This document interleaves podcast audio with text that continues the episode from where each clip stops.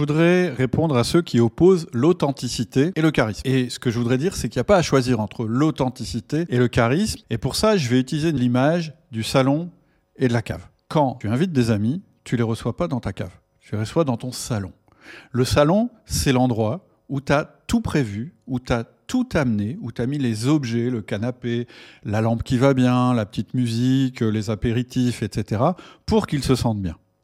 Par contre, dans ta cave, tu as mis les bouteilles vides, euh, les choses un peu nauséabondes que tu n'as pas envie qu'ils voient, parce que ça, détruirait l'ambiance, et un tas de choses que tu n'as pas envie de leur montrer.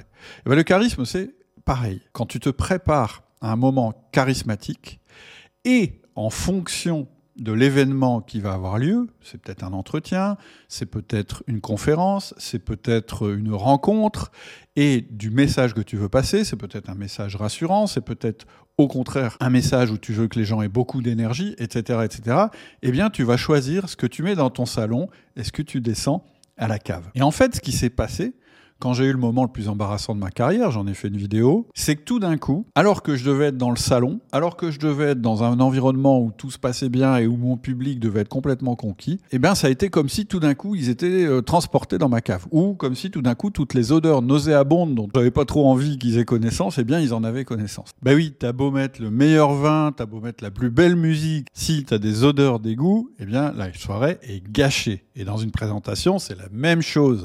T'as beau avoir tous tes chiffres, t'as beau avoir la petite histoire qui va bien, t'as beau avoir un sujet qui fonctionne bien, si tout n'est pas aligné, eh ben, ça ne marche pas. Tous les efforts que tu as faits ne servent à rien dans ce cas-là. Parce que ce qui se passe, c'est que tu as ce qu'on appelle un manque de présence. La présence, c'est un des éléments du charisme. Quand tu manques de présence, tu peux raconter ce que tu veux, les gens n'y croient pas. Et donc, pour moi, il n'y a pas d'opposition entre authenticité et charisme. La seule différence, c'est que tu fais l'effort de choisir dans ce qui est vrai chez toi, c'est-à-dire que tu ne joues pas un rôle, tu ne mens pas. Par contre, tu vas choisir les choses qui sont les plus adaptées à la situation et qui vont t'aider à persuader les gens, à les emmener avec toi.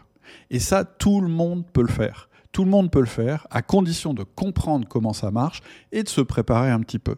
Si tu veux en savoir plus, si tu veux recevoir mon cours sur le charisme par mail, tu cliques simplement sur le lien qui est juste en dessous.